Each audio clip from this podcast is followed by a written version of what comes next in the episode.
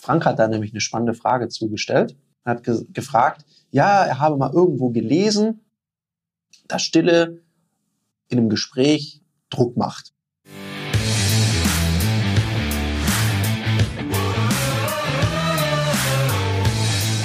Herzlich willkommen bei dem Podcast Die Sales Couch Exzellenz im Vertrieb mit Tarek Abodela.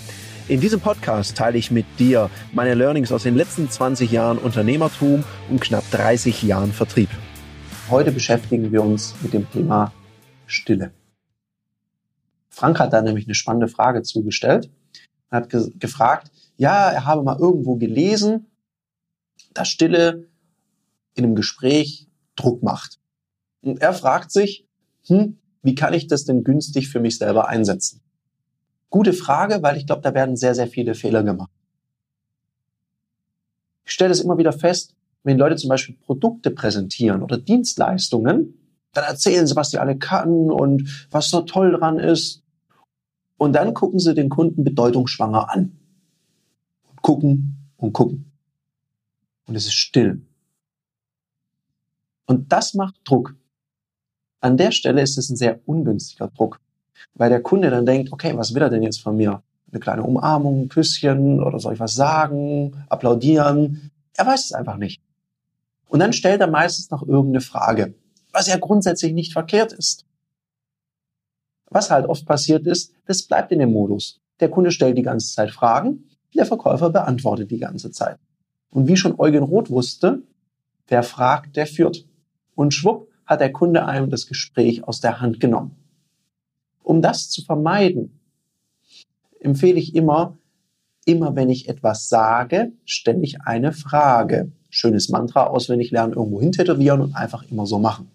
Das heißt also, wenn ich ein Produkt präsentiert habe oder eine Dienstleistung, dann frage ich danach immer, wie finden Sie das? Was halten Sie davon? Oder mach's ganz smart und verknüpft es mit irgendeinem der Kaufmotive des Kunden.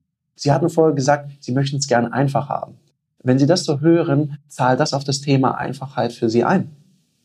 Cool, klasse. Da haben wir das Richtige für Sie gefunden. Und damit es jetzt nicht nur gut klingt, sondern auch gut wird, machen wir jetzt, und dann könnt ihr einen Abschluss in die Wege leiten.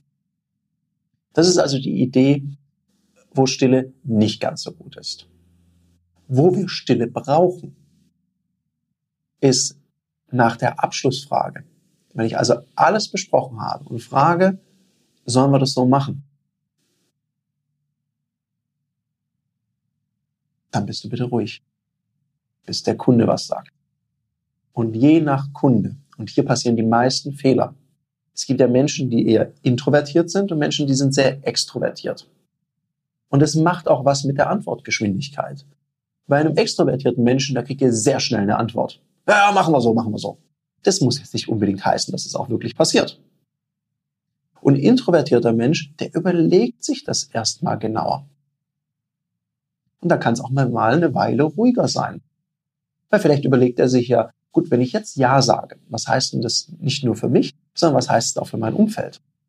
Und das ist manchen Verkäufern schon viel zu lang. Und was machen die? Wenn der dann so lange ruhig ist, dann denken die, oh je, er mag's nicht. Und dann kennen die nur noch eins, Pedal to the Metal, Vollgas, und dann fangen die an, wild zu werden dann stellen die so Fragen, ja. Sie, wenn Sie das nicht gut finden, wir hätten da noch eine andere Variante oder wir könnten das kombinieren mit der Variante oder wir machen da so ein tolles Bundle draus. Wie finden Sie denn das? Und dann leuchten bei dem so die Windows-Fenster auf, so ping, ping, ping, ping, ping. Und er würde danach total ehrlich sein und sagen, Sie, das muss ich mir nochmal überlegen. Und ich glaube, das willst du nicht. Aus dem Grund empfehle ich dir nach der Abschlussfrage, bist du ruhig, still, bis der Kunde was sagt viel Spaß beim Aushalten, weil manchmal fühlen sich zehn Sekunden an wie zwei Minuten. In dem Sinne, viel Freude beim Umsetzen. Das war eine Folge von Die Sales Couch. Danke, dass du hier deine Zeit investiert hast und bekanntlich bringt ja die Investition in dich selbst die beste Rendite. Und eins noch, ganz wichtig, vom Zuschauen ist noch niemand Meister geworden. Also, setz die Erkenntnisse, die du aus diesem Podcast gewonnen hast, für dich persönlich um.